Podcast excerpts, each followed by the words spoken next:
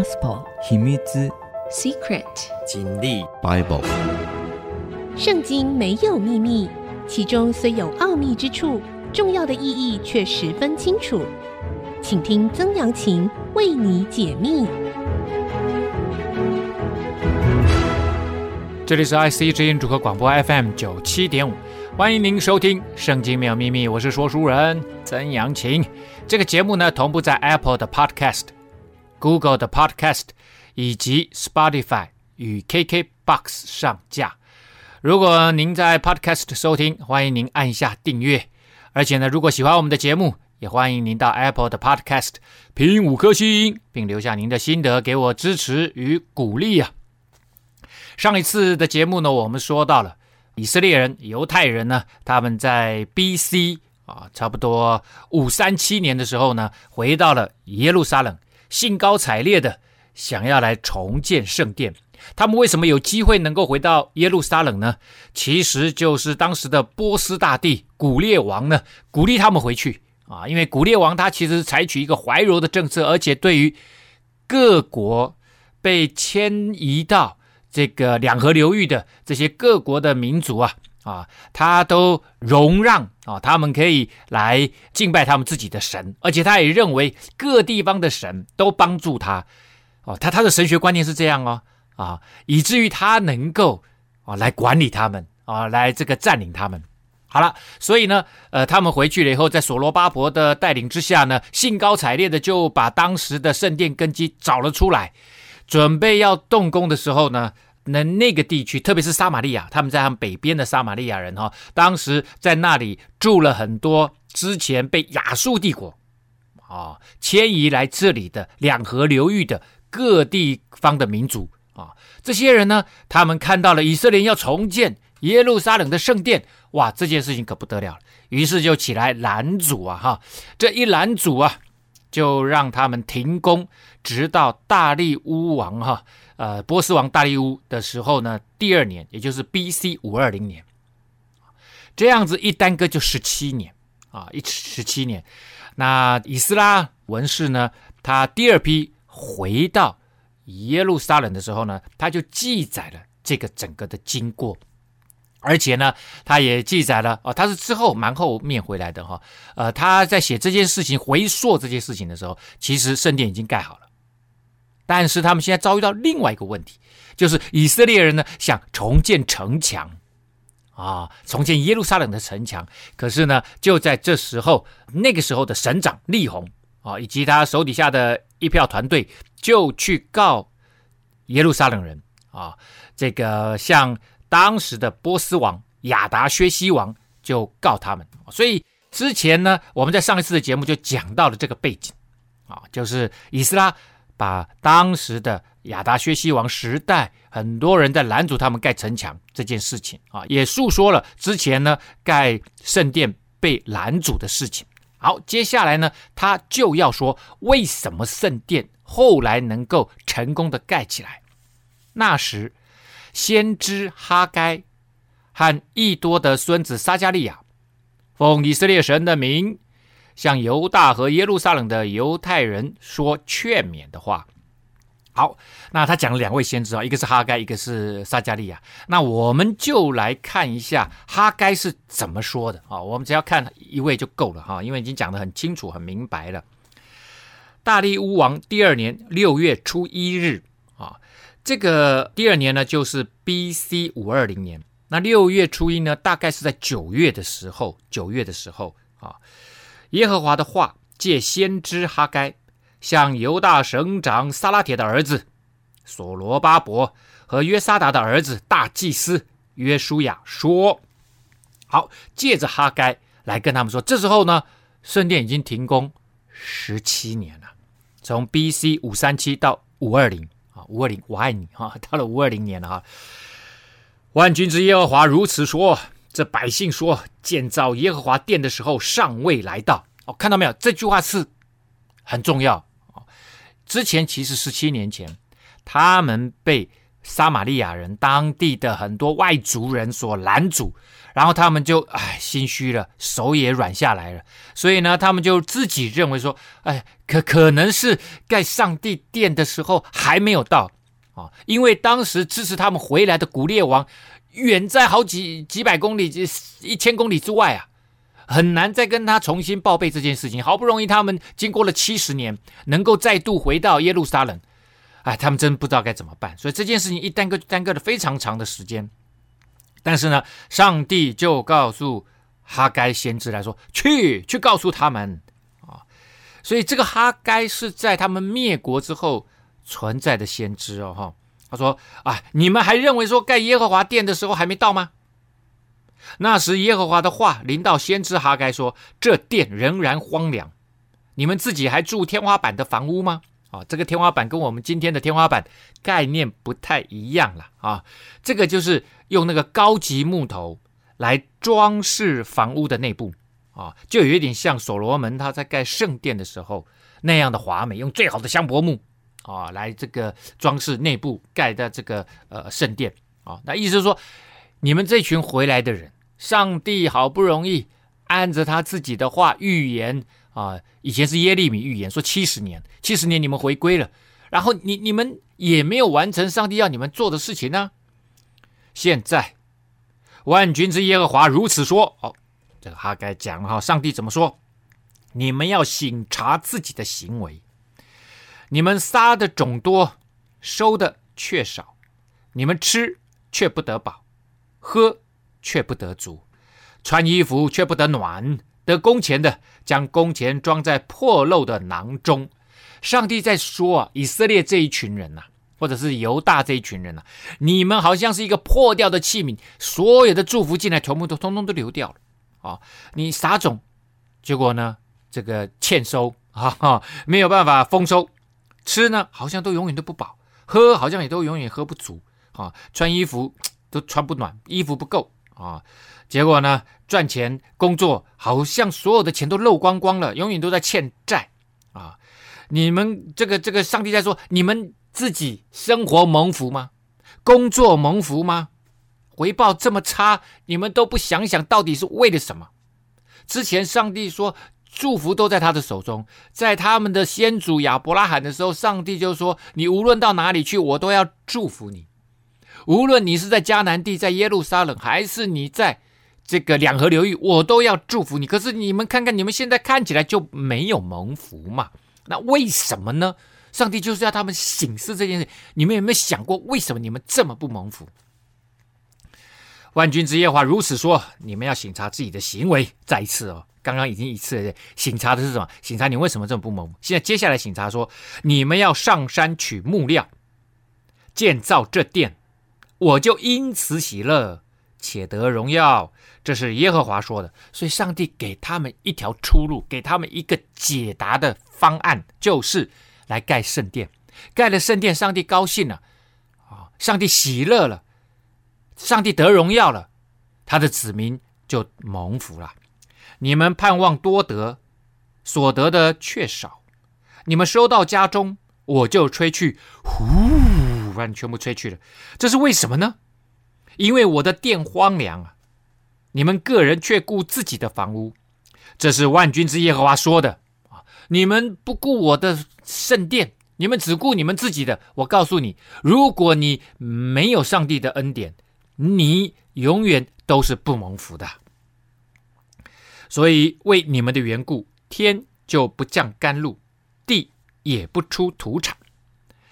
我命干旱临到地土，伤刚、五谷、新酒和油。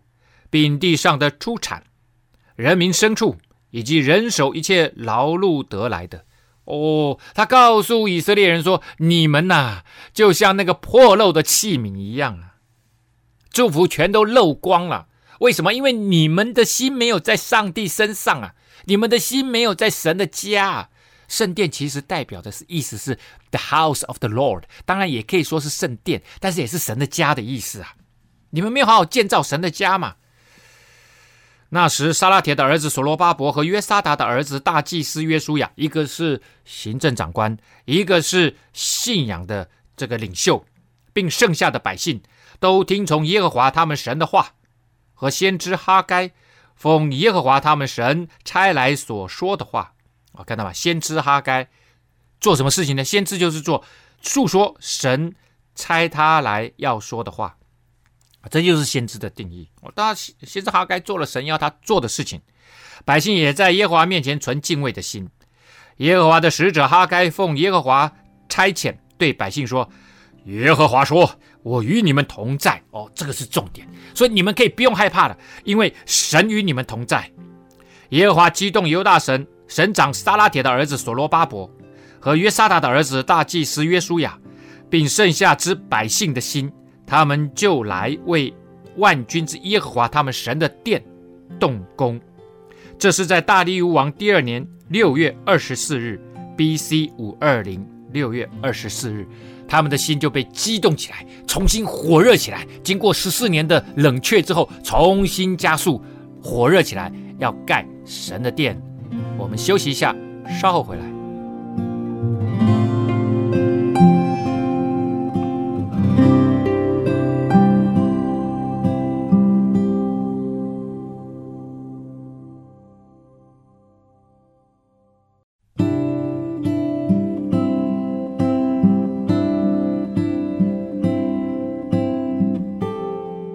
欢迎您回到《圣经没有秘密》，我是说书人曾阳晴。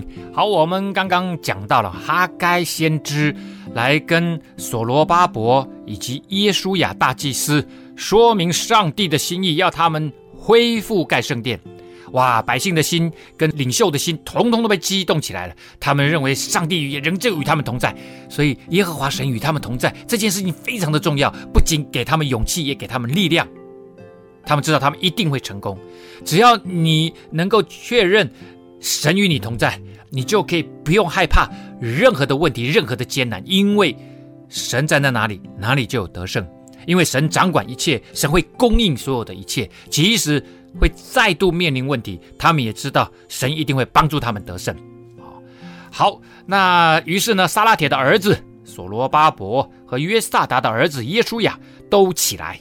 动手建造耶路撒冷神的殿，有神的先知在那里帮助他们。哦，神的先知在那里呢，不断传讲上帝的话，鼓励、激动他们，让他们心重新火热起来，而且有勇气、刚强壮胆，为主站立在那里。哈该这个先知蛮奇特的，他其实他真正出来也就在 B.C. 五二零年九月到十二月，大概就只有短短的几个月的时间，他就没有再出现了。没有再说什么重要的事情，他实际上真正被上帝使用，也就是在那三个月之间而已。好，当时河西的总督达乃和示他波斯乃，并他们的同党来问说：“谁降旨让你们建造这殿、修成这墙呢？”啊，好，那总督哈，你看看啊，十七年前你这个被拦阻。十七年后，还是有人在关心这个问题，因为所有的重大的公共建设，这个对波斯帝国来讲，这是你地方上的公共建设，你盖的时候一定要官方的允许。那这个时候已经经过十几年了，十七八年了，他们回来这么久了，你当时没有立刻盖，其实应该当时就拿着古列王的谕旨呢，就告诉大家，但是呢，没有。没有呢？那现在过了这么多年，他们当然要你拿出证据来。你们凭什么现在能够盖这个这么大的公共工程？好了，那这时候的总督达乃呢，就问他们，我们便告诉他们，建造这殿的人叫什么名字？神的眼目看顾犹大的长老啊，因为神与你同在的嘛，啊，神要你做这件事情，神就会负责任嘛，所以他会保护他的子民嘛。啊，所以这里只讲长老哈，接着下来都没有再提所罗巴伯哈，不知道原因是什么。第一个呢，也许长老就包括所罗巴伯，这长老就是民间的领袖嘛，啊，这是第一个。要不然就是所罗巴伯说不定死了哈，不知道啊。他们其实盖这个圣殿盖了四年啊，现在才重新动工的时候呢，总督就来关切了啊，因为其实附近人大他们会知道说，哎，动这个重大工程呢，这个是很大的工程呢。啊所以呢，显然马上立刻人就去跟总督报告，啊，呃，达乃，让那个是他波斯乃呢，应该是他下面的助理，特别助理。以致总督呢，没有叫他们停工，直到这事奏告大利乌，得着他的回諭啊，他他的这个圣谕圣上的呃命令回来之后呢，他再做处置。可是呢，在得到就是去再回来啊，到皇宫里面向大利乌请示这件事情到底怎么办，再回来，这中间可能啊要经过好几个月啊，在这个中间呢，也没有叫他们停工。哦，为什么呢？理论上是要叫他们停工，哎，没没有得到皇上的这个再进一步的 confirm，再进一步的确认，你们怎么可以在这个地方动工？可是没有哎，还让他们继续动工，为什么？因为神能够保护他们，神能够让总督的心呢，愿意来对待以色列人好啊，实际是上帝影响了总督，再回过头来啊，把这个影响呢，在以色列人身上就恩待他们。河西的总督达乃和示他波斯乃，并他的同党，就是住河西的亚法萨迦人，上本奏告大利乌王。啊，河西我们之前讲过了，幼发拉底河的西边啊，其实原先是叫河外啊。呃，这个就是对于波斯帝国来讲，这个是大河以外啊，但是呢，在西边，所以就叫河西省啊。那亚法萨迦呢，就是代表是这个地区的。官僚体制，这些当地查案的官员啊，根据考古资料显示呢，啊，接下来的这一份调查报告啊，是直接传递给波斯王的，中间没有再经过任何的其他的官僚啊，而且呢，我们可以从以下的这一个报告可以看得出来，这个总督啊，跟之前来闹事的十几年前来闹事的那个撒玛利亚地方的啊，很多外族人。带着恶意的这种报告，跟他们现在啊这份报告，哎，是迥然不同哈。这份报告呢，显然客观公正许多。上本写着说：“愿大利乌王诸事平安啊！”我先问候一下王，该知道，我们往犹大省去，到了至大神的殿，这殿是用大石建造的，梁木插入墙内，工作甚速，他们手下亨通。啊，所以呢，现在在讲盖圣殿，整个工程的进度非常的顺利。至大神的殿哦，他直接称上帝的殿是至大神的殿哈。好，那可能也是呃波斯帝国哦，他其实对于所有的附庸国，哎，他们都采取这种宽容的态度，所以他也用什么，也用犹大人的啊这样子他们的自己的观点呢来称呼。圣殿叫至大神的殿，所以他这个达乃呢，他一定去访问过以色列的这些长老们。哦，那你们你们在做什么呢？啊，他们说独一的真神，至大的至高的神。哦，所以他就会，呃，好，那呃，他就用这样的方式来称呼，用大石头建造的啊。这个大石呢，原文说滚石啊，啊，第一个呢意思可能是用滚动的方式来搬运的。啊，那很可能是什么？很可能是圆形的木头在下方，然后呢，用这个好像轮子的概念啊，圆形的木头，然后很多买，排一排，然后这样子慢慢运输啊。另外呢的意思就是建筑用的啊料石的意思哈。反正 anyway 就是用石头盖的啊，梁木插进这个墙内哦，显然是整个的啊设计啊非常的良善啊。这因为之前其实圣殿就有透过。大卫王、所罗门王盖过这个圣殿嘛，而且工作胜诉，所以呢，在调查期间啊，在向波斯王奏告的期间，还是继续施工。我们就问那些长老说：“谁降旨让你们建造这殿、修成这墙呢？”又问他们的名字，要记录他们首领的名字，奏告于王。他们就回答说：“我们是天地之神的仆人，重建前多年所建造的殿。”就是以色列的一位大君王建造修成的啊，他就告诉他说：“哎，我们是神的仆人哦，哦，所以先把神提出来，因为我们造的是圣殿呐，是神的殿呐，所以我们是神的仆人，而且呢，我们是重新盖的是好多好多好多年前的一位大君王啊，所罗门所盖的。所罗门大概在 B.C. 九六零年啊，那现在是 B.C. 五二零年，中间呢已经隔了四百四十年了。”啊，将近四百五十年。好，他说这四百四十年前的一位大君王盖的这个圣殿啊，他把这个历史提出来了啊，从神谈到人的历史，只因我们列祖惹天上神的发怒，神把他们交在加勒底人巴比伦王尼布甲尼撒的手中。他就拆毁这殿，又将百姓掳到巴比伦。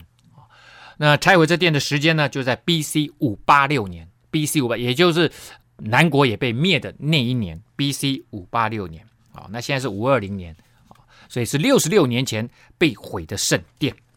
然而巴比伦王啊，这个古列元年，他降旨允准建造神的殿。啊，你说，哎，怎么会是巴比伦呢？古列怎么会是巴比伦王呢？啊，当然是波斯王。但是呢，因为古列王啊，他说古列元年，看到没有啊？他意思是说他在巴比伦重新登基，因为他本来是波斯王嘛。那他后来他觉得在巴比伦自己兼任巴比伦王啊，所以就兼任巴比伦王的时候呢，他就是用古列元年啊，那他降旨允准建造神的这殿啊，B.C. 五三八年啊。他说：“OK，你们可以盖，回去盖吧。”五一七年，他们回到这里哈，重新整修地基，就在五一七年，然后一直停工到五二零年。我们休息一下，稍后回到节目的现场。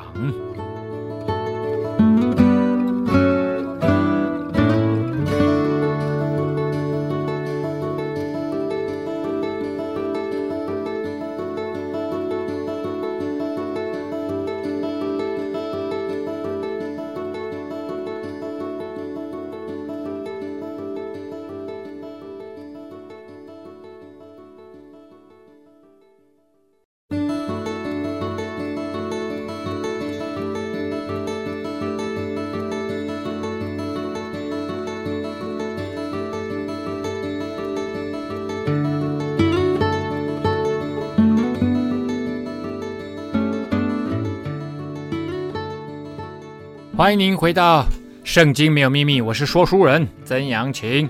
刚刚我们讲到了总督达乃啊，他的调查报告啊，要上奏大利乌王的调查报告，关于啊 B.C. 五二零年这个耶路撒冷的犹太人呢重盖耶路撒冷的整个调查报告。他是说，当初他们说啊是古列王允准他们回来盖的，而且呢神殿中的金银器皿。就是尼布甲尼撒从耶路撒冷的殿中掠去，带到巴比伦庙里的古列王从巴比伦庙里取出来，交给派为省长的，名叫舍巴萨。啊，当时回来的第一任的省长名字叫舍巴萨。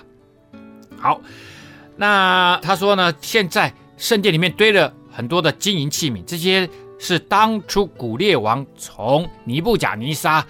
掠夺去的，放在马杜克神庙仓库里面的，他又把它拿出来，让他们带回来，好让他们可以在重盖圣殿之后，是有这些祭祀仪式的器皿可以放在里面使用的哈。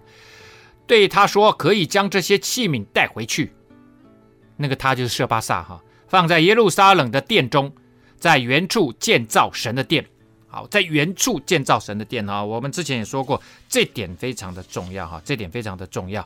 在两河流域啊，在甚至在埃及，他们呢，呃，常常发现很多的考古啊的这个很多神庙，而且是很多 layer 啊。某个时代，呃，在这边盖过神庙，会一直在同一个地方盖过神庙，盖盖神庙，因为他们认为那个才是在属灵的意义上面是最有价值的位置，是不能够更动的啊。那当然呢，呃，他们。要回来盖圣殿，这是上帝选的选址啊！这个圣殿的选址呢，其实就是亚伯拉罕献他儿子啊的那个亚摩利山上啊。之后圣殿一直都在这个地方盖，第一圣殿、第二圣殿。然后呢，后来啊，现在的圣殿山上却是一个清真寺的庙啊。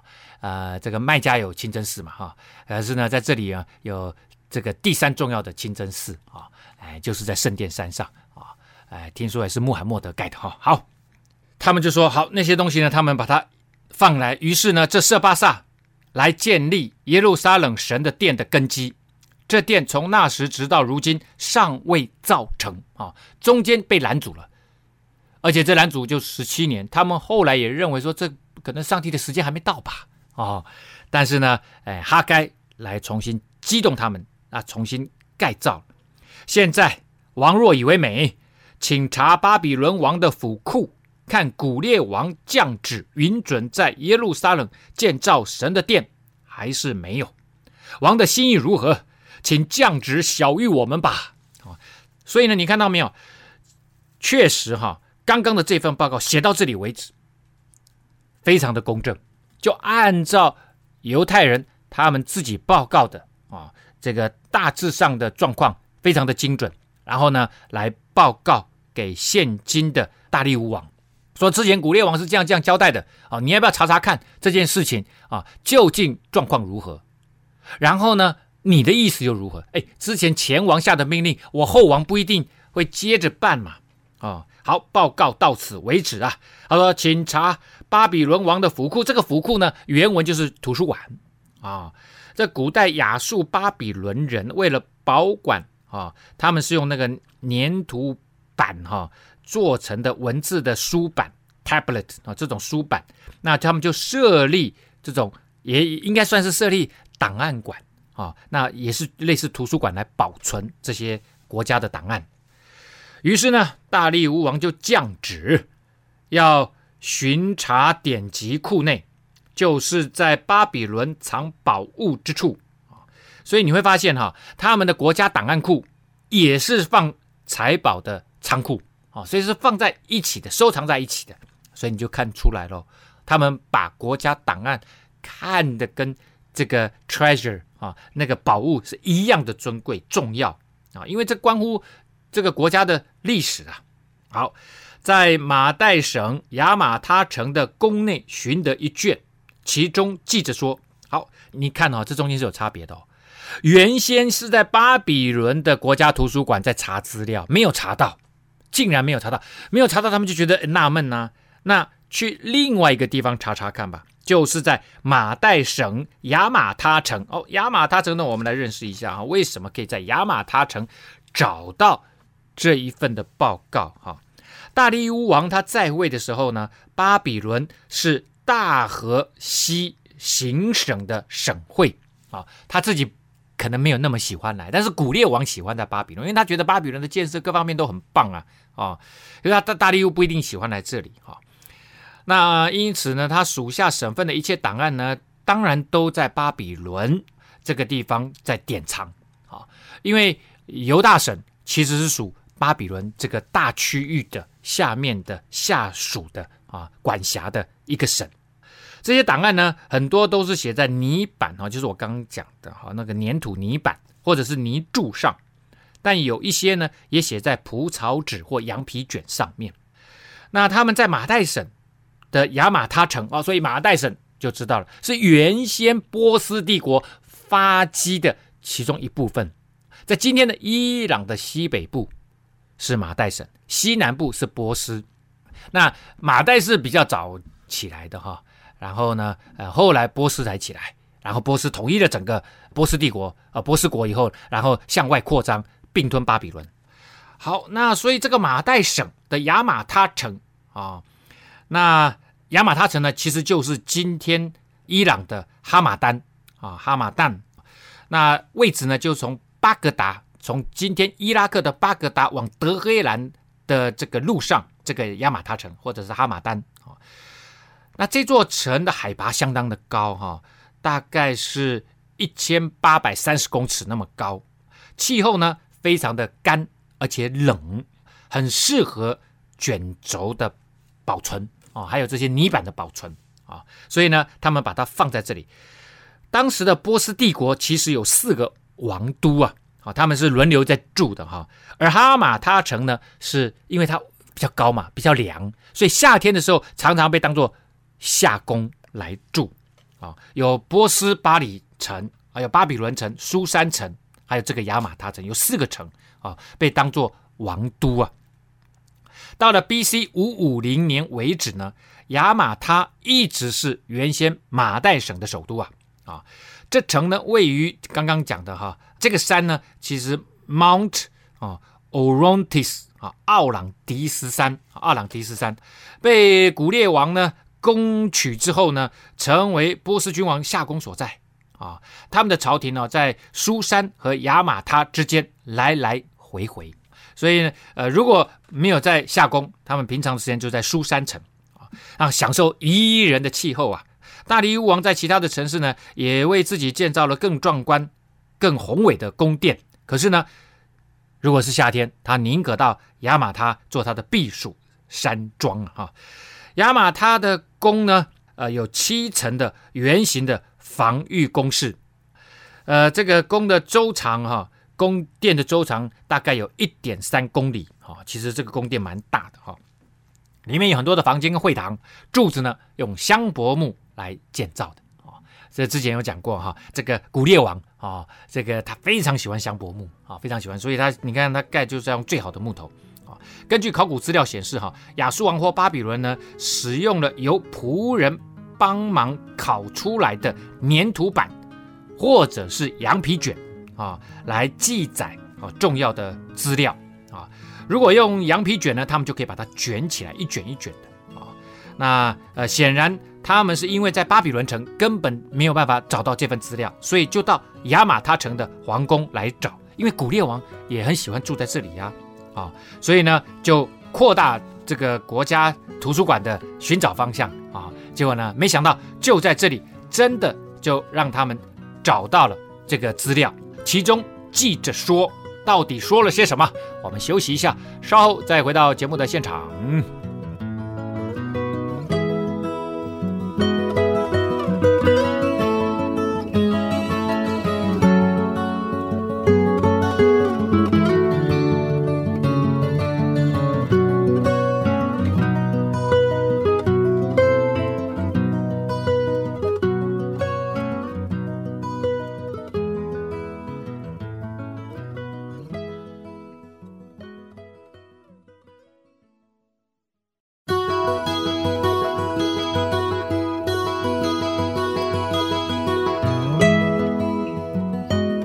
欢迎您回到《圣经没有秘密》，我是说书人曾阳晴。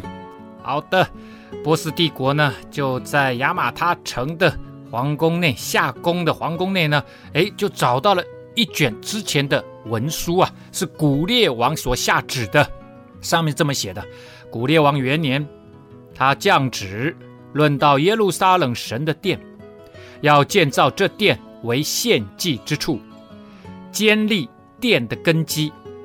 殿高六十肘，宽六十肘。好，我们先来看看这个尺寸啊，这个尺寸蛮恐怖的哈。诶，如果按照所罗门王神的殿呢，他刚刚讲高六十肘，宽六十肘，那所罗门王他的这个殿的长也是六十肘。如果真的是这样，那真的是一个好奇怪的圣殿啊！它是瓦 cubic 完全的立方体哈。这尺寸真的很怪异。如果是按照这个尺寸来盖一个圣殿，他们的尺寸规模要比当时所罗门王盖的规模要大太多了哈。所罗门王的圣殿它是一个长方形啊，长六十肘啊，呃，一般有讲说一肘四十五公分，也有可能是五十公分哈，没关系。如果我们就以半公尺来看的话哈，六十肘就是长三十公尺，宽二十肘而已，所以它的面呢其实只有十公尺宽。啊，三十公尺长，高呢三十肘，也就十五公尺高，它是这样子的一个圣殿哈。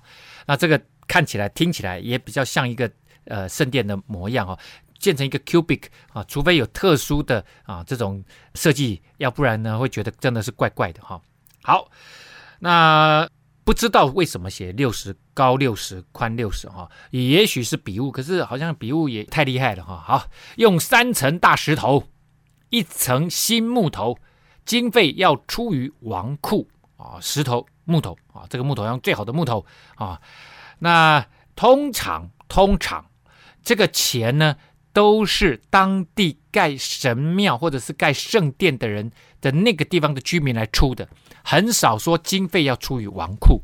可是呢，古列王虽然这么说，但是呢，他从头到尾其实没给一毛钱，这是。当初的状况，所以他们回去了以后，大家还记得吗？我之前讲过，他们是这些领袖们，大家出钱，把用金啊、银啊，把各样的东西，把它尽量把它募集，然后呢，去国外跟他们买木头，并且神殿的金银器皿，就是尼布甲尼撒从耶路撒冷的殿中掠到巴比伦的，要归还带到耶路撒冷的殿中，各按原处放在神的殿中。啊，这个没问题，放在神的殿中干什么？就是要用啊！啊，盖好了殿要祭祀啊！现在河西的总督达乃和是他波斯乃，并你们的同党，就是住河西的亚法萨迦人，你们这一群官僚，你们当远离他们。好，接下来就是大利乌，大利乌愿意跟随之前的君王古列王的命令，他继续往下做。他说：第一个，你们不要去拦阻他们，远离他们啊，不要拦阻神殿的工作。哎呦，这个透过大力乌王的嘴说盖圣殿原来是神的工作啊，不要拦阻神殿的工作啊，是上帝的工作。神会负责，神说出来的话啊，借着先知预言说出来的话啊，就变成是神的计划，一定要完成，不管时间多长。其实神不在乎啊，虽然这时候神叫哈该来，确实该造了，一定也会造成，因为出于上帝的话，绝不突然返回。但是呢，这位上帝是从永恒到永恒的上帝，他的时间很长啊，但是他实在是看不下去，以色列人让你们回归了，你们居然还不好好赶快努力的把圣殿盖起来，就像。他是亚伯拉罕的神呐、他说呢，他这个上帝答应亚伯拉罕说，你的子孙要如天上的星星，海边的沙那么多，而且呢，他们要住在迦南地，那块土地是给你们的。结果呢，B.C. 五八六年他们灭了，他们完全被赶逐出去了。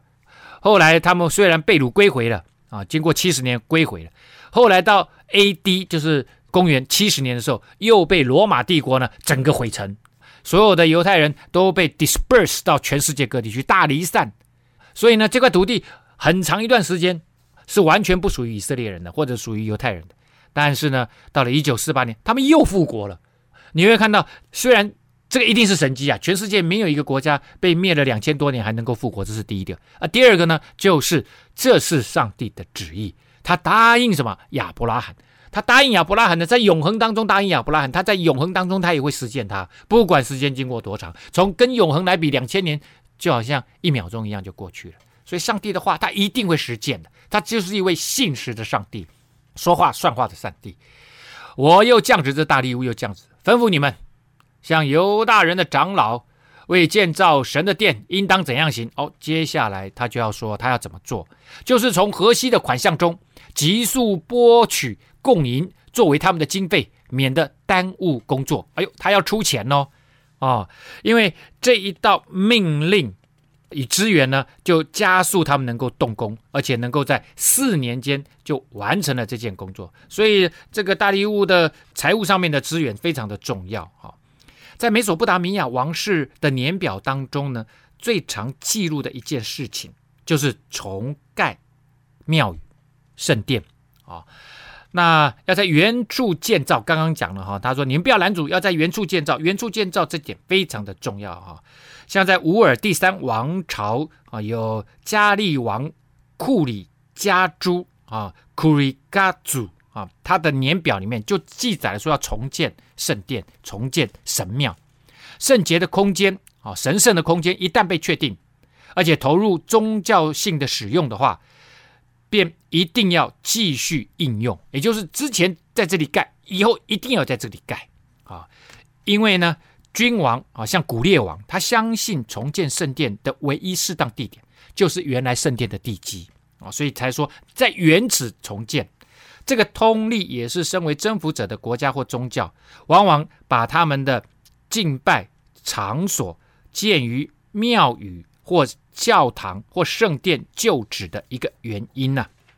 好，这边我们再来看看哈，大力乌王愿意出钱呢啊，他不但肯定呢古列王先前的下诏，而且呢还加上自己的条文，就是拨出部分的供银作为犹太建殿的经费啊，这拨款一定会让当地的总督达乃感到震惊啊。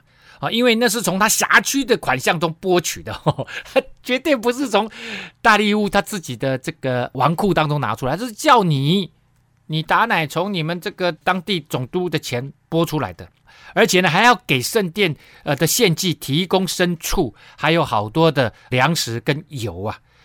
这个諭旨呢，包括重建圣殿的大小要怎么盖啊、哦？刚刚我们听到了。啊，而且呢，呃，波斯政府呢，顾虑啊，这个开销可能超出他们本约自己的能力，所以呢，还要大河西行省的总督呢，拨付他的税款给他们用，作为重建工程之用。